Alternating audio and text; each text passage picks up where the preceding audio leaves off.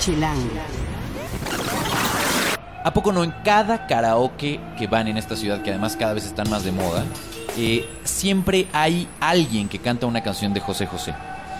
Probablemente es una de estas personas o de estos grandes, grandes, grandes ídolos que son parte de la educación sentimental de los chilangos y en general de los mexicanos. Eh, poca gente tiene tal éxito incluso cuando ya no tiene voz. Hoy analizaremos el mito de José José, la realidad y la tragedia de este gran príncipe de la canción que en esta edición de Chilango estamos llevando en un perfil muy interesante que Gaby Gutiérrez ha escrito para nosotros. Les vamos a hablar de esto, de cómo fue conocer a José José y de todas las cosas que no quedaron en el artículo final. Además les hablaremos de la edición 13 del Festival de Cabaret, ese bonito momento del año donde podemos ver casi durante un mes buen cabaret en la Ciudad de México en diferentes lugares. Eh, dos conciertos que vale la pena ver en el Plaza Condesa Bomba Estéreo e Insight. Y dos formas de ir y acercarse al arte, de ir a museos, sin tener que ver con casi seres humanos y la fila. Les vamos a decir cómo en esta edición del podcast de Chilango. Chilango. Cine, conciertos, restaurantes, antros, bares, historias de ciudad, sexo, teatro, humor. Haz patria y escucha Chilango. Este podcast es presentado por Modelo Especial y Negra Modelo. Chilangas y chilangos, bienvenidos a esta nueva emisión del podcast de Chilango. Yo soy Juan Luis, me encuentran en arroba Juan Luis R. Pons y soy el editor de la revista Chilango y de chilango.com. Encuentren cada martes un nuevo podcast en chilango.com diagonal podcast o suscríbanse, ya saben, en TuneIn, Mixcloud o la aplicación podcast de Apple. Les recuerdo de volada nuestras redes, Twitter, Instagram y Vine, somos arroba chilango.com, en Facebook como Chilango Oficial estamos, en YouTube como Chilango y en Foursquare como chilango.com. Toda la conversación, porfa, pónganla en el hashtag podcast chilango. Y bueno, hoy efectivamente vamos a hablar de uno de los personajes eh, clave, yo creo, de la música eh, mexicana o de la música en español. Eh, a mí me ha tocado ver eh, gente que viene de Colombia a escucharlo cantar. Ha sido parte de la memoria musical de nuestra ciudad y de nuestro país por muchas, por muchos, muchos años. Nuestros abuelos lo escucharon, nuestros padres lo escucharon, y hoy hay una generación que está ávida de saber qué onda con José José. Y esa es la razón de por qué eh, le encargamos a Gabriela Gutiérrez, a Gaby, que hiciera un perfil sobre José José, sobre el príncipe de la canción. Eh, y todo vino a partir de que hace unos meses eh, se acordarán que él se presentó en el Teatro Metropolitan. Y tuve el gusto de estar ahí. Mucho llevado por el morbo y, y mucho también llevado por la gran admiración que siento por José José y por sus canciones. Eh, mucha gente que estaba ahí también se preguntaba si todavía cantaba, si hacía playback, si realmente, que, cómo hacía para alguien que no puede prácticamente hablar, pues cómo le hace para cantar entonces. Y le platiqué justo esto a Gaby. Y bueno, primero gracias por estar acá, Gaby. Gracias a ti. Y eh, pues a partir de ahí salió la idea del texto que pueden encontrar este mes publicado en Chilango eh, sobre José José, el príncipe de la canción, que nos dice, no soy un príncipe, soy un hombre corriente. Gaby, una de las grandes preguntas, tú tuviste chance de platicar con él, de conversar incluso con varios o con parte de su club de fans. Eh, y conociste, eh, pudiste estar en contacto con el hombre, o sea, el ser humano más allá del, del monstruo que es en la memoria, ¿no? Quizá más en la memoria que hoy en la realidad, eh, José José. Eh, pa- para empezar, ¿qué es lo que más te impresionó del personaje? Bueno, primero, igual me gustaría comentarle a los amigos de lectores de Chilango, es que no soy una periodista de espectáculos, entonces justo el reto era hacer un reportaje, o en este caso un perfil serio de un personaje, pues muy chilango y muy urbano, ¿no? Eh, pero que sin embargo va atado, al igual que muchos de ustedes, a mis memorias sentimentales más antiguas. Entonces, lo primero fue, fue ese reto, hacer una investigación del personaje que los chilangos no conociéramos y aparte desvincularme un poco de este cariño casi casi ancestral. Eso fue, de inicio lo más complicado. Y esa es la razón, de hecho, por qué te escogimos a ti, pensando en alguien que no, tuvi- que, que no lo hubiera entrevistado antes, que no tuviera un acercamiento como muy cotidiano y muy de disquera, por ejemplo, con el personaje. Bien lo dices, o sea, no porque la prensa o el periodismo de espectáculos hay como en todo excepciones muy notables de gente que hace las cosas muy bien, pero normalmente puede ser entrevistas más de conferencia de prensa, más sobre el disco en cuestión, sobre el homenaje, Claro. sobre el concierto, ¿no? Y aquí queríamos un texto más para hablar sobre el personaje, este, un, un texto de fondo, una investigación y, y una confrontación tal cual del propio personaje, ¿no? Sí, claro. Eh, me acuerdo que tú me decías, es que es un personaje que se vuelve entrañable cuando lo conoces en persona. ¿Por Sí. qué? Es una persona de la tercera edad, ¿no? Aunque yo, por ejemplo... ¿Cuántos antes de- años tiene de- ahorita? 67, o sea, está a punto de la, del séptimo piso, Ok. ¿no? Este, es una persona de la tercera edad, aunque yo te- en mi memoria está como tatuado en sus 30s, 40s. Es una persona de la tercera edad, se mueve con dificultad, habla con dificultad, sigue cantando, sigue dando shows. Y cuando tú hablas con él es un poco difícil de creer, porque incluso el hablar le cuesta un esfuerzo bastante reconocible. Platicar por teléfono con él es muy complicado. En, en persona es se facilita un poco, pero por teléfono es muy complicado de entender. Él mismo se da cuenta y, y entonces dice, te mando un mensaje o... Que esa es otra cuestión, ¿no? De, aunque no soy periodista de espectáculos, he entrevistado a varios artistas y yo creo que ninguno ha sido tan accesible y abierto como José José. En este caso, eh, en tu texto dices, yo lo contacté y él te contesta el teléfono. Es un Sí. poco como el Piojo Herrera, ¿no? Es ese nivel de acercamiento donde él toma sus propias llamadas y con él buqueas de pronto estas, Sí, claro. estas entrevistas. Con sus respectivos niveles, pero sí, haz de cuenta. Ahora, eso es, eso es parte también de un problema que comparten los dos, justamente, ¿no? O sea, este acceso que por un lado la prensa, en la prensa agradecemos, por supuesto, el que sea Claro. relativamente más fácil llegar a ellos, también trae su problemática, ¿no? Claro. Eh, ¿Dónde lo viste? ¿Dónde te encontraste por primera? Tú no lo conocías, no habías platicado con él en no, persona. No, no, todo mi conocimiento sobre él se limitaba a los CDs que tiene mi papá en su casa, ¿no? Y que escuchaba yo de niña, muy a expensas de que los pusiera. Este, lo conocí o lo, nos citamos en un hotel de Polanco donde él se queda.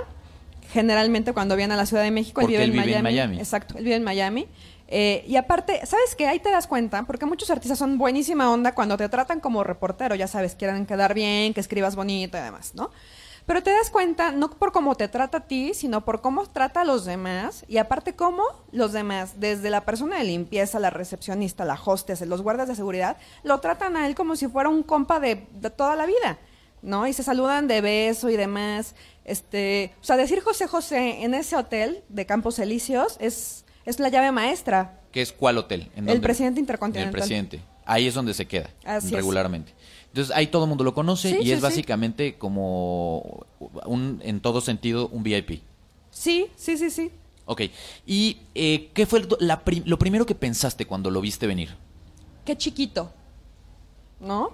Porque tienes en la memoria a este gran cantante del escenario, aunque no lo había visto en, en vivo y mucho menos en sus épocas doradas, pero se ve imponente cuando está cantando en la televisión, por ejemplo. Y lo primero que vi es un señor empequeñecido, una por la edad y dos por el saco que le quedaba grande, que le quedaba holgado, que caminaba con muchísima dificultad con ayuda de una, de una mujer en sus 30, su asistente, que después supe que se llamaba Laura. Y eso fue lo primero que me sorprendió, lo pequeño y lo desvalido que se veía. ¿Y qué fue lo primero que él te dijo? Pues me saludó con mucho cariño, yo le pregunté como si fuera su hija, su nieta, no sé. O sea, es, también es un manipulador, hay que reconocerlo, tiene talas, ¿no? Y no las va a esconder. Este, cuando yo le pregunté cómo le, porque no sabes cómo referirte a él, ¿no? Cuando estás, empiezas a hablar con él, si le dices señor, si le dices José José, pero todo el mundo le dice Pepe. Entonces lo primero que le dije es, ¿cómo le hablo? Me dijo, como tú quieras, ¿no? Si alguna vez escuchaste una canción y sentiste algo con mi voz, somos cómplices, soy tu amigo. Llámame Pe- Pepe. Entonces intentaba llamarme, llamarle Pepe, pero era inevitable que me saliera señor, ¿no? Claro. Porque al final sí, es esta, es esta separación. José José ha sido de verdad un monstruo. De, de- una, una de las cosas que hace y que a mí me parece muy meritoria es alguien. O sea, todos conocemos las canciones. Y el- tú no puedes ir a un karaoke en la Ciudad de México que no alguien cante una canción muy entrecomillado de José José. Sí. Que en realidad, si somos muy puristas, es canciones que José José ha hecho famosas, Claro. pero que son de los grandes, grandes, grandes, grandes cantautores que ha dado este país. Y él siempre tiene este gesto en sus conciertos de mencionar a los autores, porque él sabe que él no es compositor. ¿No? De, de hecho, menciona el nombre de la canción y el nombre del autor como si fuera nombre y apellido. No puede mencionar una sin el otro. No solo en los conciertos, también en la plática. O sea, mencionaba un éxito y mencionaba enseguida el autor. Por- creo que no es un acto cuando él actúa tan, a- tan humildemente como lo hace. O sea, realmente es una persona sencilla y una forma de demostrar este respeto hacia los autores que lo hicieron famoso, porque él dice algo así como, este, los verdaderos talentosos o los que tienen el verdadero, el verdadero don son ellos. Yo nada más soy la bocina, ¿no? Ahora, ¿qué es lo que más te sorprendió después de haber escrito, de haber platicado con él, de haber entrevistado su entorno, de las personas cercanas a él, de que te haya contado su historia?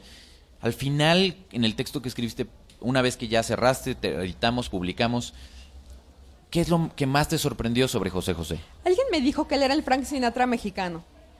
Esto puede causar risas, pero digamos que en todo nivel pudiera ser. Lo que cuando estaba escribiendo el texto hay una analogía que hago con Frank Sinatra y José José que tienen algunas similitudes. Lo que más me sorprendió es que Frank Sinatra murió en la abundancia, en el respeto, en la admiración, y José José está viendo quizás sus últimos años en, la inestabilidad económica, en el cotilleo rosa de los medios de comunicación, eh, en hacer un espectáculo de su vida personal y ya no tanto de la vida en el escenario. Y aparte, yo creo que él está consciente, pero aún así lo enfrenta eh, de cualquier manera y, dice, pues así es, y no tiene ningún empacho en contestar todas sus broncas, ¿eh? Eh, una de las cosas más impresionantes, yo, yo nunca tuve el, el privilegio de verlo en su buena época en vivo. Eh, ni siquiera de niño, por supuesto, no empieces a hacer cara Rafael. A o sea, sacar cuentas. Ni a sacar cuentas.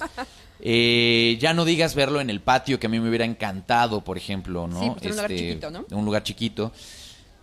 Eh, pero sí me tocó verlo en este último concierto, en el más reciente que ha dado, según yo, en el Teatro Metropolitan. Y algo que me impactó muchísimo fue que al final, después de un agotador concierto de dos horas y media, eh, pueden leer la crónica que escribí para eso justo en chilango.com, cuando eso sucedió. Al final eh, se para un tipo en el escenario del, concierto y dice, bueno, pues ahora quien quiera tomarse una foto con José José puede hacerlo, hagan una línea del lado izquierdo del escenario y realmente yo calculo que mínimamente entre 200 y 300 personas hicieron la fila. ¿Saben lo que eso es a nivel físico? Después de haberse sometido a dos horas y media de concierto, haberse metido de pronto con, con estos eh, eh, aspersores de medicina para poder abrir las cuerdas a la mitad del concierto enfrente. O sea, tuvo que parar en un momento y decir, déjenme darme unos llegues de esto para, para poderle seguir cantando, de ver su mirada de frustración de que al final se disculpó diciendo, me- me- hay días en que me va muy bien en los conciertos, hay días en donde no me va tan bien, me hubiera gustado poderles dar un mejor concierto, pero aquí estoy. Eso para cualquier artista, para cualquier cantante, debe ser brutal a nivel emocional, brutal. Claro. Porque al final es estar de alguna forma socavando tu propia herencia. O sea, ahí, ahí tú lo sabes, hay artistas que dicen, no más, no puedo cantar no más, no voy a, voy a honrar mi legado y no voy a volver a salir en el escenario. O gente que se queda en su casa por siempre. Y este hombre no solo hace eso, sino que además se toma fotos con todas esas personas por 200, 300 pesos por foto. ¿Por qué José José está entonces en tantos problemas económicos? Bueno, antes de contestar eso, lo que me contestó Laura, la asistente de José José, sobre esas fotos, es que de esas fotos José José no dio un peso. O sea, todo se lo quedó la administración del Teatro Metropolitan. Le dije, oye, yo le comenté, no dije, Laura, no O el permitas promotor, eso. quizá. El O sea, a lo mejor no sí, el quizá, teatro, pero el sí, quizá promotor. Laura, no permitas eso, ¿no? Digo, por lo menos que le toque algo, porque al final es el desgaste suyo, ¿no? Me dijo, sí, claro, y a la siguiente vez lo negociaremos. O sea, pero, pero por ejemplo, eso te dice todavía de... De un nivel el de señor- inexperiencia y de someter a tu artista. Sí, pero también, o sea, el señor tiene más de 50 años en el escenario. O sea, también te habla de que no es una persona que realmente tenga atención en el dinero. Sí, eso es impresionante. Eso es impresionante.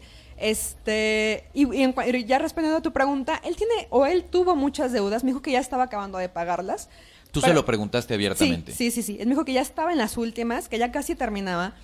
Él, además de que ha tenido muchas enfermedades, incluso una caída que le rompió fémur y creo que parte de la cadera se la sacó de su lugar. Su esposa, eh, Sara, hace unos años, tuvo un infarto cerebral. En, entonces, estaban en Acapulco. Incluso me llegó a comentar que Jaime Camil, papá, fue el que prestó eh, la transportación aérea, no sé si una avioneta o un helicóptero, para mandarla a la Ciudad de México y de ahí a, Miami. Y la estuvieron atendiendo. Imagínate las cuentas de hospital en Estados Unidos por un infarto cerebral. Más las ¿Pero no tiene seguro? Más las que no, no tenía ninguna seguridad. Ah, es que eso también es un claro, problema. Entonces, de hecho, él tenía una mansión en Miami, la tuvieron que vender y ahora vive en un departamento de dos recámaras.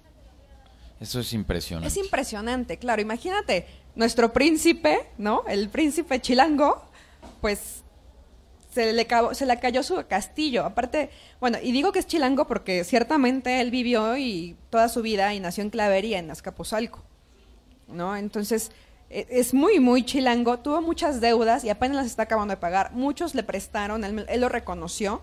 Eh, y cuando yo le preguntaba, ¿y qué se siente? ¿Qué siente un príncipe de tener que pedir prestado? Me dice, es que yo no soy un príncipe, soy un hombre, ¿no? Y él mismo es el que te aterriza. Que eso es impresionante también. Cobra tres, 30 eh, mil dólares por presentación. Por presentación. Hoy. Sí. Y la gente que va, eh, yo creo que sabe eh, lo que va a ver. Y quizá muchos como yo íbamos con pues la expectativa de, de, de, poder decir bien vivo a José José, aunque no lo escuché en la capacidad, en su total capacidad. Claro. ahora es muy difícil encontrar un concierto en vivo en Blu-ray, por ejemplo, o en DVD. Pero me cuentas que cuando ya estábamos cerrando este artículo ya no dio tiempo meter, de meter incluso algo más que pudiste encontrar. Sí, eh, pude eh, platicar brevemente con el presidente de su club de fans y me estaba diciendo que acababan de sacar, tenían días, así una semana, quizá dos, de haber sacado una antología nueva de venta exclusiva en el Sams y me dijo, ya está agotada yo no sé cuántas copias habrán sacado de, esa antología, pero las que hayan sacado.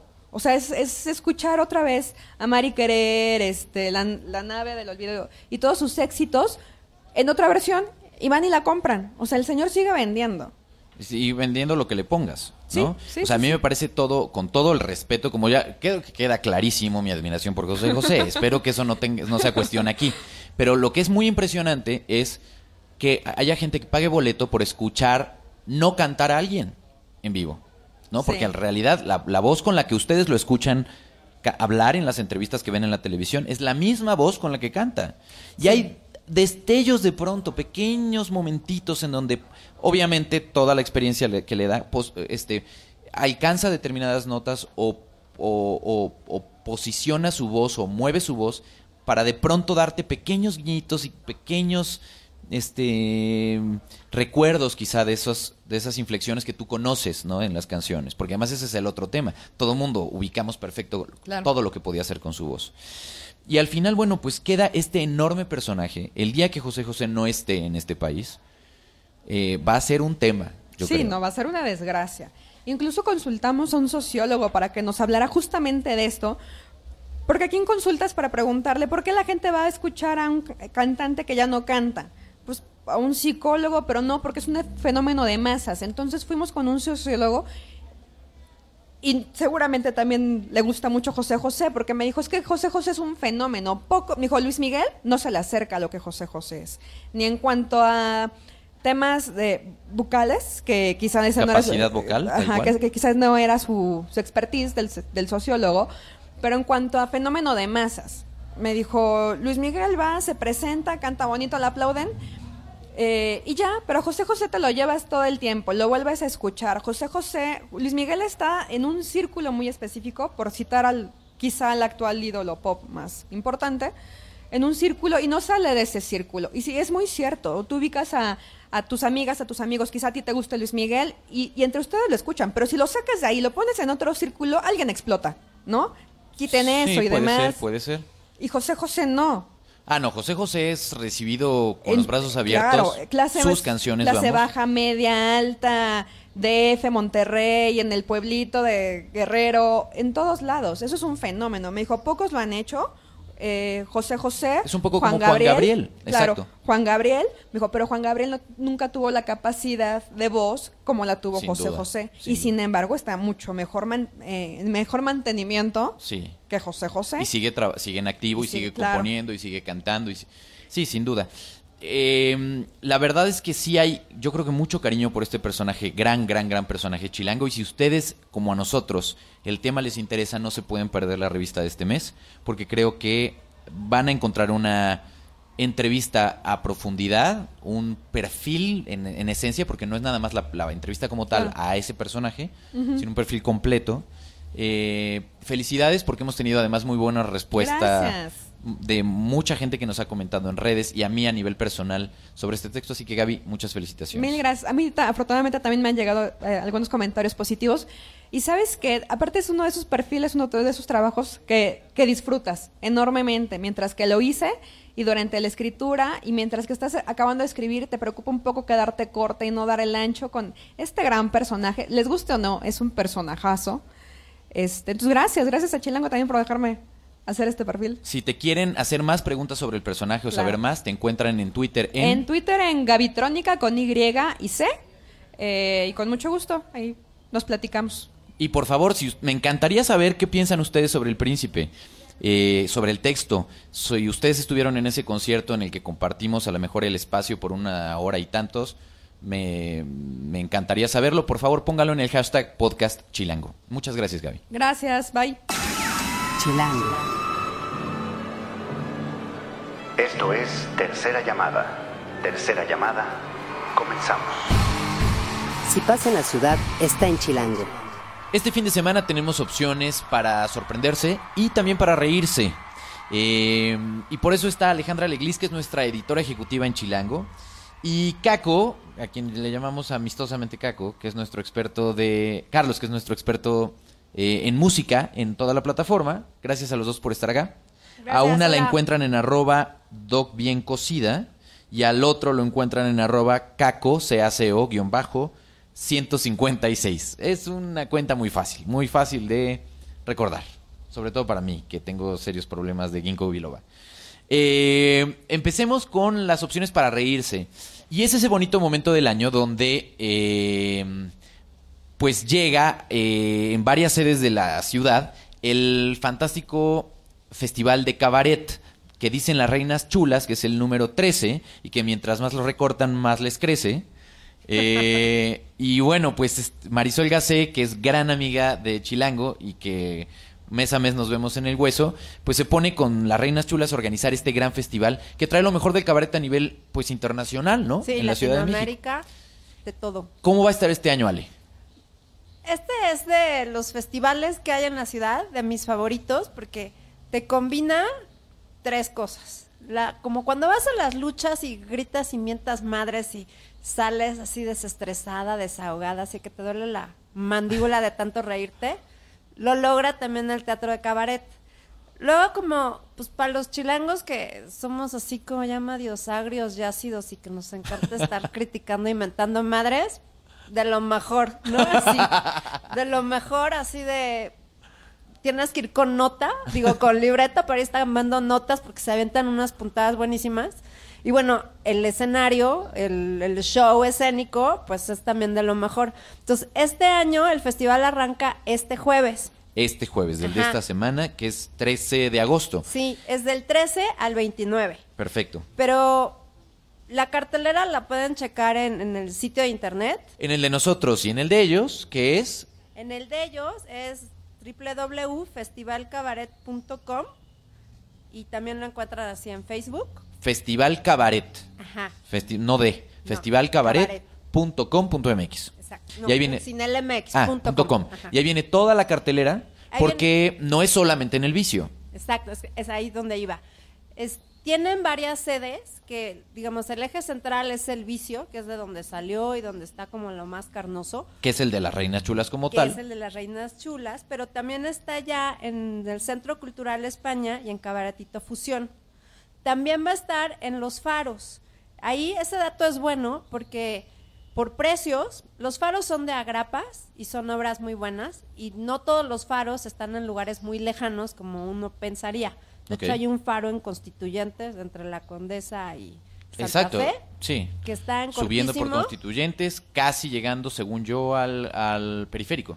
Sí, casi enfrente de Chapultepec a la altura del Papalote. Exacto. Ahí hay uno, es gratis. También el día de la inauguración va a ser gratis y va a estar bueno porque va a estar Héctor Suárez, que va a estar como Que de es el padrino de este año. padrinos, ¿no? Entonces aprovechen. Y en cuanto a precios, depende de la sede, así va variando el precio. En el vicio hay desde 150 hasta 300 y en el Centro Cultural España y Cabaretito en promedio está en 149. Obviamente ese es el boleto, ustedes pasan al show, normalmente es una dinámica con mesas y pueden pedir, chupar. y pues, ah, se arma, o sea, te arma el plan de todo un fin de semana muy fácilmente. Exacto. Y además tienen otra opción que es el abono, que se vale 2.900. Entonces con ese lo compras ahí en el vicio y tienes derecho a todo lo todo el festival en el vicio. Muy bien. Y lo que está padre es que son 40 y algo obras y solo dos se repiten. Entonces tú puedes hacer tu plan de este mes Atascarse de cabaret. cabaret, Muy bien. y está padre. Y van a ver de todo, porque ojo, no es el cabaret. eh, si ustedes nunca han ido a un espectáculo de cabaret, igual se imaginan esta cosa de las películas. Mulan Rouge ahí de Exacto. musicales bailando. Y seguramente habrá algo así, pero también van a tener eh, clown y van a tener eh, un poquito de stand-up y van a tener como diferentes disciplinas relacionadas en este festival. Exacto. En o sea, para los que va a ser la primera vez, yo creo que el cabaret te lo podrían explicar así. O sea, es un pedacito de clown, un pedacito de stand-up, un pedacito de teatro, un pedacito de performance, todo revuelto con un humor muy ácido. Inteligente. Y sobre todo, todo es como una crítica aguda a problemas sociales y políticos que vivimos, pero no con esta hueva inmensa que se avientan los pseudo intelectuales, ¿no? Sino realmente la perspectiva de cómo lo vemos simples mortales. Y además también, pues sí te sacan las carcajadas, entonces también te desahogas en vez de estar así como furioso mentándole la madre al de al lado en el coche. Pues mejor vete al cabaret, te echas un chupecín, te botas de risa y así dinámica de siempre, acabas con tu compañero de mesa, así, sí, sí, es cierto, eso es de lo peor, ¿no? Entonces la verdad sí vale la pena la experiencia. Los que ya saben, vayan, este se va a poner bueno, y Muy los bien. que no, vale la pena conocer este tipo de espectáculos. Pues ya está. Otra vez la página festivalcabaret.com. Exacto. Muy bien. Y entonces, si esta es una opción donde se va a prolongar durante todo casi un mes, eh, del 13 al 29 de agosto, ¿no? Y eh, este, esta semana también tenemos varios conciertos de los que nos va a hablar Caco, que tiene que ver con... pues, dos de ellos son en el Plaza Condesa, en realidad. Así es, Uno es el jueves y otro es el sábado. El sábado. El primer día, bueno, el, el primero importante ¿Otra vez? sería- ah, Otra ah, vez. ok. Desde... Ok, perfecto. ¿Quieres que te diga Carlos o Caco está bien a Caco todo esto? ¿Sí? Ok, va. 3, 2. Y bueno, eso es desde el lado del cabaret, pero también tenemos conciertos esta semana, varios de hecho, y dos de ellos se presentan en el Plaza Condesa, uno el jueves y otro el sábado, Caco. Así es, el primero, que es el del jueves, eh, es esta banda Inside, para los que tienen alrededor de, bueno, no más de 30, Ok, no Eh, soy el target exacto, entonces... mm, cerca, por uno, por Exacto, uno o dos cerca. años. Muy bien. Eh, es esta banda que de alguna manera puso en el puso al- a la escena de del post-hardcore, del emo en el país, en español sobre todo, banda de, de Mexicali, que precisamente este año cumplen de 10 años de, del lanzamiento de su primer EP. Y tenemos Eh, entrevista con ellos tenemos en chilango.com. Que, que ya está en, el sitio para que la chequen, platicamos con, con Gabo, el, el guitarrista. Eh, este es el jueves. ¿Los eh, boletos van en qué rango? De 200, general, en pista. Mi, mi lugar favorito para conciertos en el Plaza, en pista.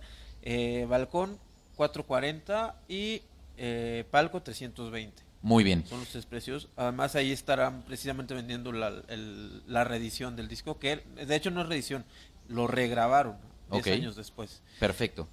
Y la otra es Bomba Estéreo, que ese, ese suena increíble. Así es. Y eso un- va a ser el sábado. El sábado, uno de los conciertos que habíamos puesto como de los conciertos imperdibles en, en el verano, eh, que es en el Plaza.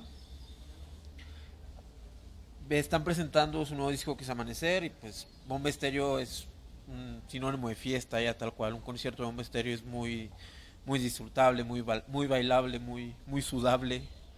Eh, y en el Plaza pues siempre es, es bonito verlos. Ya se han presentado ahí, si mal no recuerdo, en dos ocasiones, en ese, ahí en la Condesa, entonces una tercera no, no viene mal. No viene nada mal. Los precios, eh, general es 200, balcón 440 y palco 320.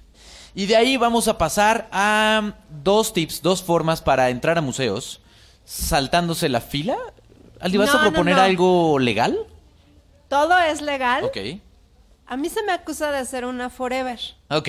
Sí lo soy. Estoy muy orgullosa de serlo. Muy bien. Porque gracias a eso encuentro estas opciones diferentes de fin de semana. Ok. Entonces, para todos aquellos que se quejaron porque la fila de en Bellas Artes Está para ver a tremenda. Miguel Ángel, Como en su momento se quejaron de la de tres Kusama. horas. No, y como si fueras a Florencia y ahí no hicieras fila y te dieran así, ay, pásale, bienvenido, ¿no? Sí, te estábamos esperando.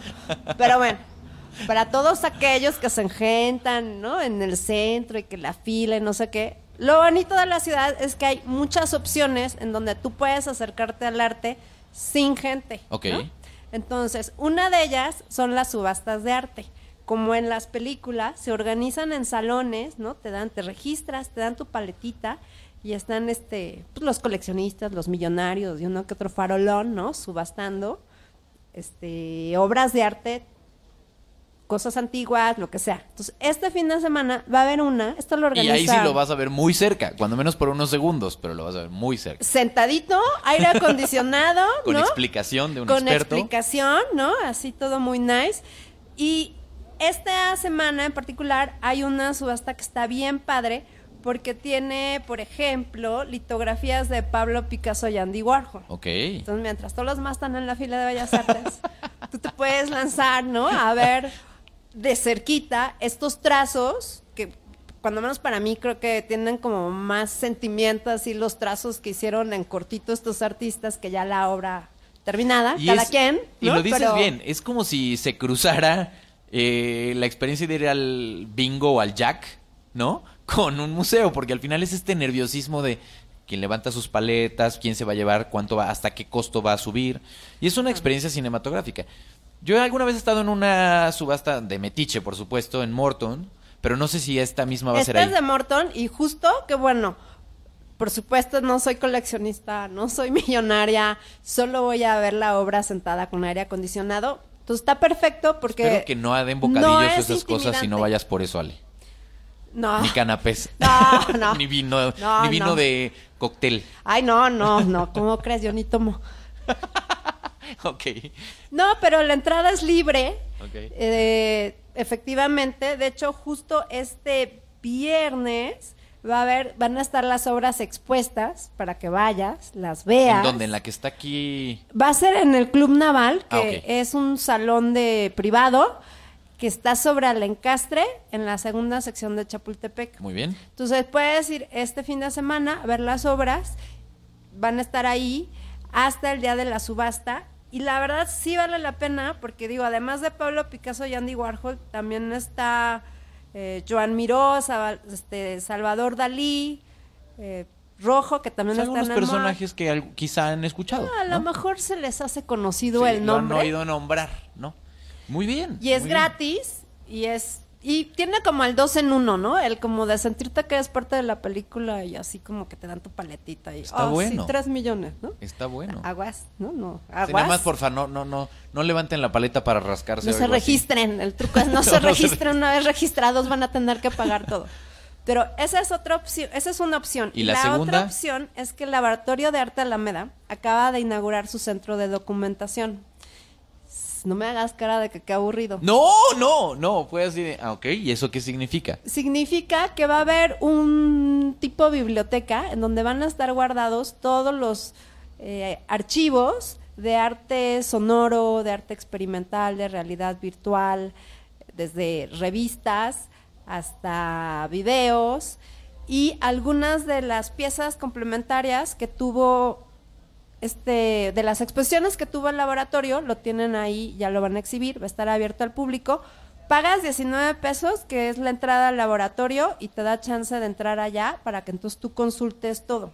Ok. ¿Qué puedes consultar? Si estás muy clavado en este rollo de como de medios electrónicos, puedes en tu soledad completa tú solito ir viendo este, soundscapes, paisajes sonoros, eh, videoarte, instalaciones y las bitácoras de cómo se fueron creando estos proyectos, que pues para algunos que estén como más clavados en esta parte o que sean artistas, pues eso es como oro molido. Claro.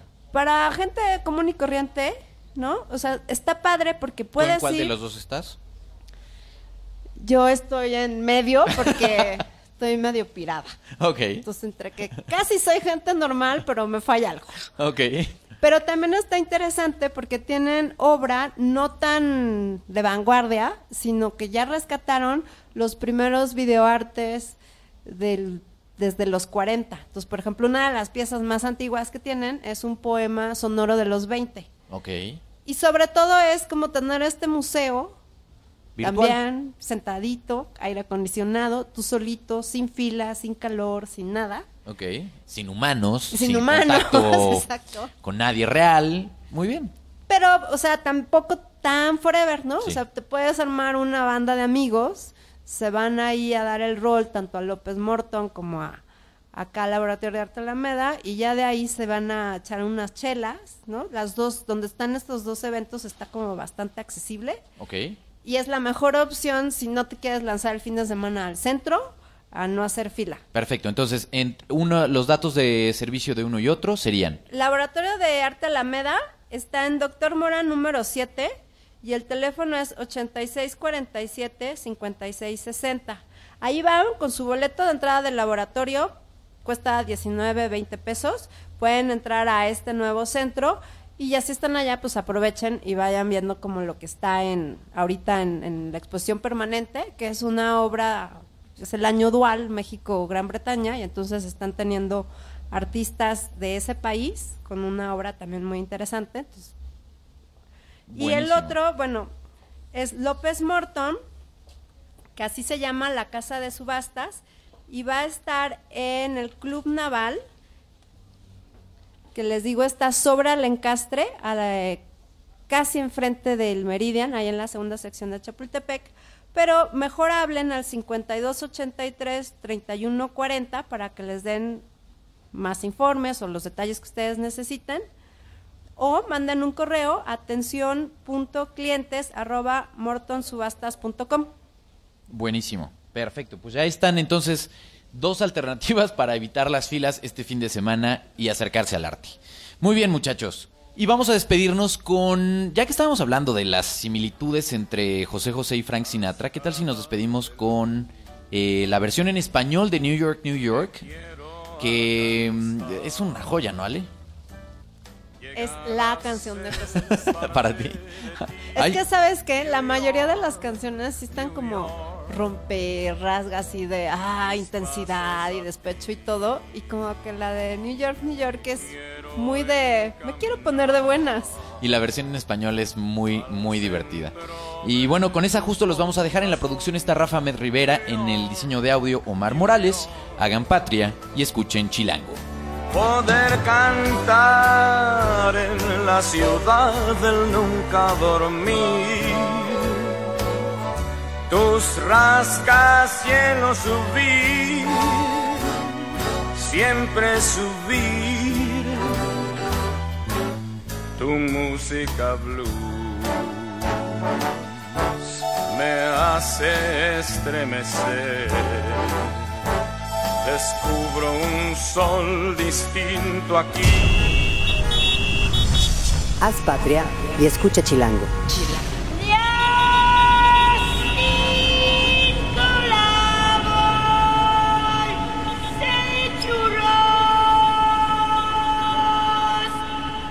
Derechos reservados Grupo Expansión 2015.